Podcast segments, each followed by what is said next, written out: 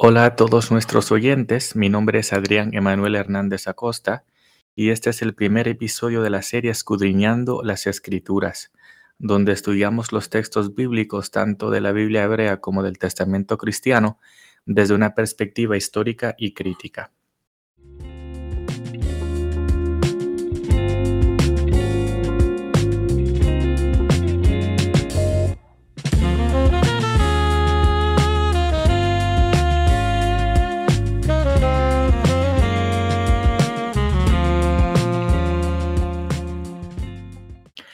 Bueno, como es el primer episodio, varias introducciones son necesarias antes de adentrarnos en la materia. Así que este episodio puede ser que se alargue un poco más de lo, de lo ideal. Trataré de mantener cada episodio menos de 20 minutos para que usted pueda escucharlos, ya sea en el tráfico del camino de camino al trabajo o en, su, o en su media hora de almuerzo sin tener que interrumpir las otras responsabilidades diarias que tenga. Pero otra vez, como este es el primer episodio, puede que se alargue un poquito más. Quiero hablarles rapidito acerca del porqué de esta serie y del cómo. He tenido la idea de hacer una serie como esta por varios años. Yo crecí en el Evangelio, como dirían los pentecostales. De hecho, mi abuelo materno, Aramis Acosta, fue evangelista y pastor por muchos años. Su memoria y su ejemplo en ministerio son cosas que mantengo presentes hasta el día de hoy. Me acuerdo de que a cada rato mi abuelo tenía que cambiar de Biblia porque las usaba tanto y se comenzaban a deshacer. La encuadernación se les descosía. Él escribía y subrayaba mucho dentro de sus Biblias y cuando tocaba reemplazarlas, mi abuela Iris repasaba todos sus apuntes de uno a otra. Em, de modo que el ejemplo de lectura y de estudio que tuve desde muy pequeño fue tanto de mi abuelo como de mi abuela. Ellos salieron de Puerto Rico para Nueva York en el 78 y dejaron a muchas amistades cercanas en la isla. Una de ellas se, llamaba Ana Cardona, una mujer negra puertorriqueña que conocía a mi abuelo desde joven cuando ambos se encontraban en un hospital padeciendo de tuberculosis y de cáncer. Ella era profetisa y mi abuelo la llamaba por teléfono al igual a otras profetisas amigas de él cuando se encontraba frente a una decisión ministerial no les obedecía siempre y sufrió por eso, pero siempre estuvieron ahí para él y sus hijos. Me cuentan que en un servicio en Puerto Rico en los 40, que para ese entonces el servicio de luz eléctrica apenas comenzaba para la isla, Ana se paró de repente y dirigida por el espíritu se acercó a un quinqué donde alumbraba una llama encendida con aceite. Ella prosiguió a meter una trenza de pelo en la llama y mientras el fuego jugaba con su pelo decía, así como cuidé de los jóvenes hebreos en el horno de fuego, así también cuido a los que me aman y me sirven. Les comparto esta historia porque para mis abuelos y sus amistades como Ana, la Biblia no eh, es solamente un libro para leer y anotar en él, sino también un libro con el cual se hace crítica de manera intensamente encarnada. Cuando digo crítica no me refiero a estar criticando, sino la actividad de hacer crítica, decir, de analizar una situación y responder a esa situación con un entendimiento de cómo se mueve el poder y se construye la autoridad en ella.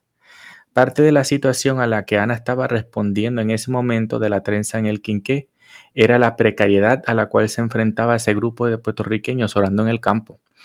Usando una historia bíblica, la historia de los tres jóvenes hebreos que se encuentra en el libro de Daniel capítulo 3, Ana, el Espíritu, por medio de ella, decía aunque te falte la infraestructura, aunque te falte el gobierno, aunque te falte quien sea, yo voy a estar contigo.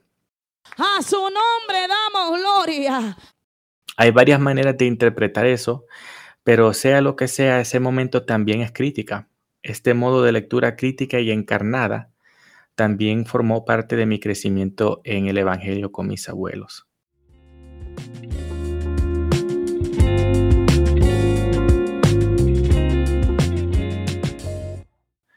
Ahora, cuando llegué a la universidad, fui expuesto a otros modos críticos de lectura, inclusive el modo histórico y crítico de leer la Biblia.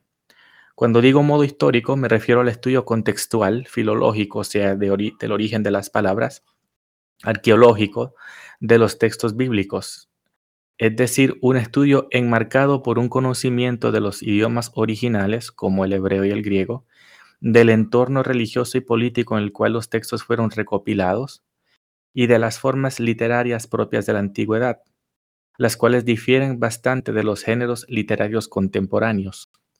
O sea, lo que se conoce hoy como historia o poesía o profecía no es necesariamente lo que se entendía en aquel entonces. Y cuando me refiero a un modo crítico en el contexto universitario, me refiero a un acercamiento humanista donde el enfoque va en el papel que ha jugado la labor humana en la creación de estos textos. Desde el punto de vista de este modo crítico, cualquier afirmación de inspiración divina con respecto a las escrituras tiene que contender, o para no ser tan combativos, tiene que dialogar con el simple detalle que Dios no escribió ninguno de estos textos con su propio puño y letra.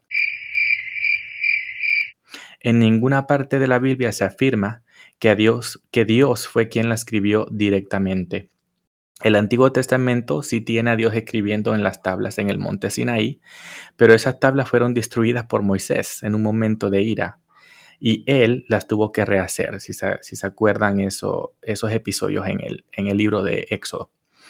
Y el Nuevo Testamento tiene un versículo que se ha traducido como Toda escritura es inspirada por Dios. Es un versículo que se encuentra en 2 de Timoteo que es mejor traducida del griego como toda escritura que es inspirada por Dios. Pero independientemente de lo que uno crea con respecto a la inspiración divina de la Biblia, los textos que la componen fueron escritos literalmente por personas de carne y hueso, respondiendo a un sinnúmero de situaciones bien humanas. Aunque este modo histórico crítico de lectura se practica en la universidad, son muy pocos los cristianos evangélicos que conocen o han sido expuestos a ellos, mucho menos los cristianos evangélicos de habla de que hablan español. Yo fui expuesto a todo a este material en inglés, lo que leía era en inglés, lo que discutía en clase era en inglés, así que la idea de esta serie fue surgiendo de ese detalle, de esa necesidad en el mundo cristiano hispanohablante. Tanto en el Caribe como en Centroamérica, el cristianismo y en particular los evangélicos han ido creciendo en número y en influencia social y política. Basta con pensar en los pastores que se han postulado para gobierno en Guatemala o líderes religiosos que en Puerto Rico han tenido el oído de senadores para aprobar leyes que a ellos les parecen bien. Soy de la opinión que si vas a regir tu vida de acuerdo con una serie de textos, es importantísimo conocer el trasfondo de esos escritos. Quiénes los escribieron, cuándo, en dónde, por qué, cómo llegaron a construir hoy lo que llamamos Biblia y cuáles han sido las interpretaciones. Esta última pregunta es una pregunta que en mi experiencia muy pocos evangélicos les ha interesado. La historia oficial para ellos va de la iglesia primitiva, entre comillas, directo hasta el año 1906, con el avivamiento en Azusa, en Los Ángeles, cuando los primeros pentecostales se reunieron. Pero ahí faltan no tan solo 1800 años de historia cristiana, sino también siglos y siglos de historia judía antes de Jesús. Esta serie busca por lo menos suscitar interés en esa historia tan dinámica y tan profunda en la cual se han formado los textos bíblicos. Además, tengo que decirles que hay catedráticos que se especializan en esto, colegas en Hebrew Bible y Ancient Christianity New Testament Studies, que conocen este tema mejor que yo. Y espero poder entrevistar más que uno u otro para esta serie. Pero como se pueden imaginar, el problema es que son muy pocos los que también hablan español, por lo menos en los Estados Unidos. Así que les hablo desde mis propios límites.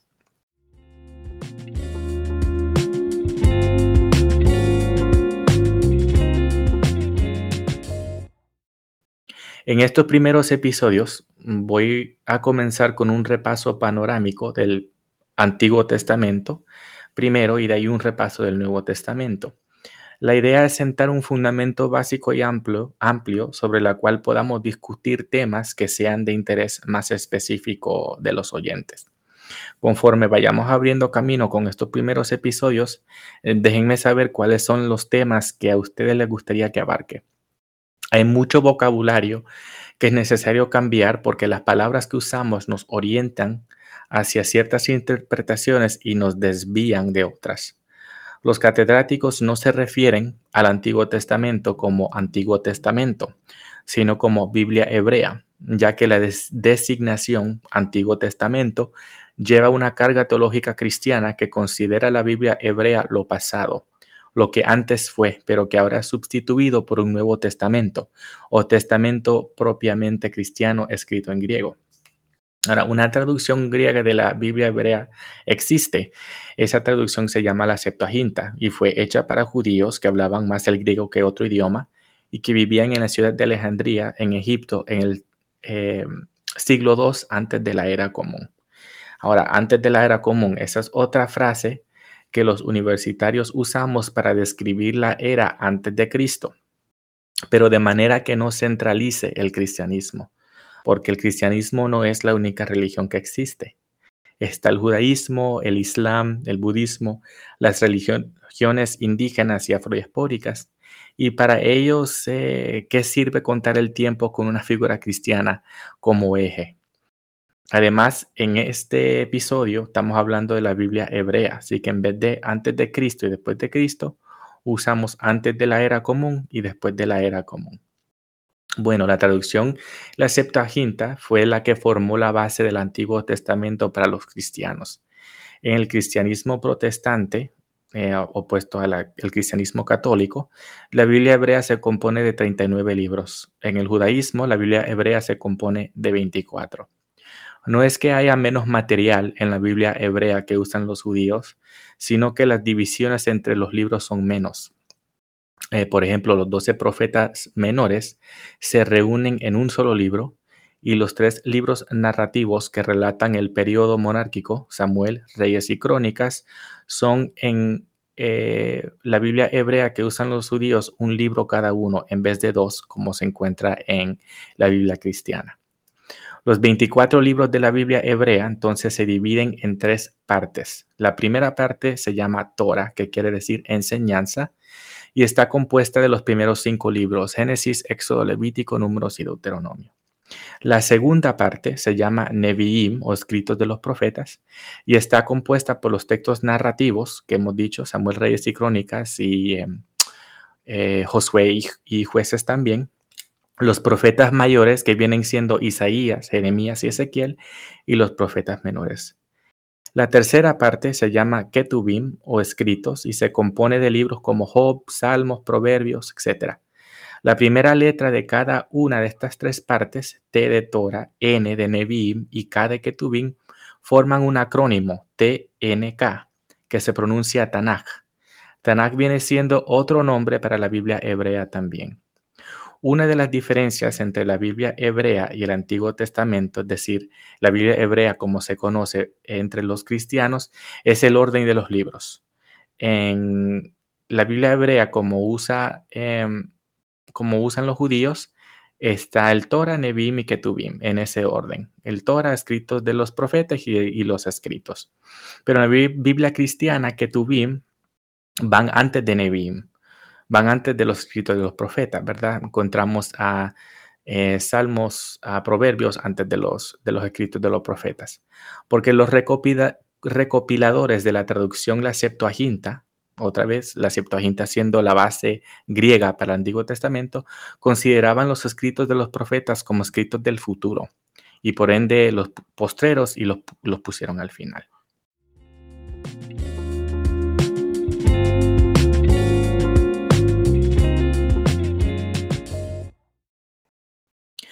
¿Para qué sabemos de los manuscritos de la Biblia hebrea? Antes de 1956, los manuscritos más antiguos que teníamos de la Biblia hebrea eran del año 900 de la era común, 900, 900 CE. O sea, casi 2000 años después del reino de David, alrededor del año 1000 antes de la era común. En el 46, 1946, se comenzaron a encontrar pergaminos conocidos como los pergaminos del Mar Muerto, de Dead Sea Scrolls, que fechan entre 300 y 200 antes de la era común y que contienen una copia casi entera del libro de Isaías y fragmentos de cada uno de los otros libros de la Biblia hebrea. Creo que de casi todo. Creo que lo que falta de, los pergaminos es em, una copia del libro de Esther pero sí existen eh, casi todos los otros libros. Bueno, hay bastante continuidad entre estos pergaminos y los manuscritos de más de mil años después. Pero sí existen diferencias importantes y aún dentro de los pergaminos hay escritores que llaman a Dios solo con el nombre Jehová, otros que solo lo llaman Elohim, otros aún que reconocen y hasta sirven a otros dioses como Baal y la Reina del Cielo. Y el Reina del Cielo es una frase, una figura que vamos a estar viendo mucho en, en Jeremías. El impulso al notar estas diferencias es de tratar de reconciliarlas y decir que esas voces son de israelitas errados, personas que se desviaron de lo verdadero. Pero eso impone, eh, esa movida de reconciliar las diferencias, impone una visión teológica y una unidad ideológica de antemano.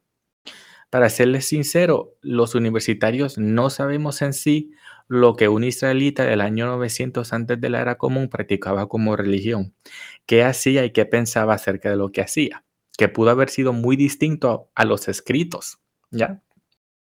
Lo que tenemos es lo que se llama religión bíblica, es decir, escritos compuestos por personas de clase alta que entre ellos mismos discutían asuntos de divinidad, moralidad, humanidad, adoración, comunidad, y todo en respuesta a sus propios contextos culturales y políticos. El registro histórico, como hemos podido construir de archivos imperiales y sedimentos arqueológicos, confirma algunos de los eventos acerca de los israelitas que se, que se cuentan como historias en la Biblia hebrea. Y dicho sea de paso, otro punto de vocabulario es que no se debe confundir a los israelitas ni con los israelíes ni con los judíos. Los israelíes son ciudadanos del Estado de Israel fundado en 1948. Así que técnicamente antes de ese momento, antes de ese año, antes de la fundación del Estado de Israel, no existen israelíes. El término judío, en cambio, entra en el vocabulario después del exilio en Babilonia, que ocurre en el siglo VI antes de la era común, cuando los israelitas les fue permitido regresar a la tierra de Canaán, que para ese entonces se llamaba Yehud. Así que el término judío sale del, nombre de ese territorio, Yehud, en el, tiempo eh, del imperio de Babilonia. Lo que sabemos acerca de los israelitas, independientemente de la Biblia hebrea, es de que formaron un reino en el siglo XI, antes de la era común, en el territorio llamado Canaán, un territorio bastante pequeño entre el mar Mediterráneo al oeste, Mesopotamia al este y Egipto al suroeste. En el año 922, este reino se dividió en dos, el reino del norte y el reino del sur. El reino del, norte fue conquistado por el imperio asirio en el año 722. Eh, Tenemos archivos imperiales asirios acerca de esta conquista, donde eh, los archivos asirios dicen de que recibían tributo de, del reino eh, judío, ¿no? del reino israelita, mejor dicho. Em, el reino del sur fue conquistado por el imperio de Babilonia más tarde, en el año 586. Los israelitas del reino del norte eh, desafortunadamente se han perdido la historia. Eh, eh, la situación está más compleja, la historia un poquito más compleja porque em, de los escritos bíblicos sí podemos ver de que uno de ellos originaron em, en el reino del norte y que después de la conquista em, se, trasladaron al, al, reino del sur y, fue formando parte íntegra de, lo que iba a hacer la Biblia. No, pero los pueblos en sí del reino del norte se fueron integrando al imperio que los había conquistado y a los pueblos aledaños. Y esta dinámica no era inusual.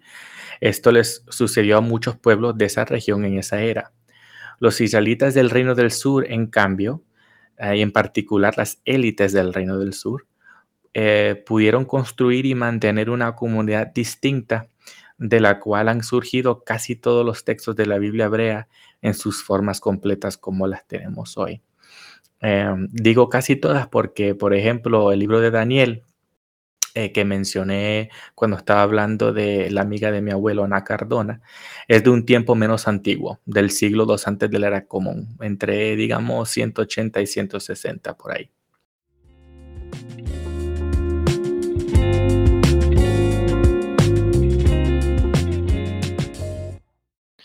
Los eventos de conquista y exilio para ambos reinos, el reino del norte en 722, el reino del sur en 586, se convierten en motivos intensos de interpretación teológica. Y esto es una temática muy importante para el estudio histórico y crítico de la Biblia.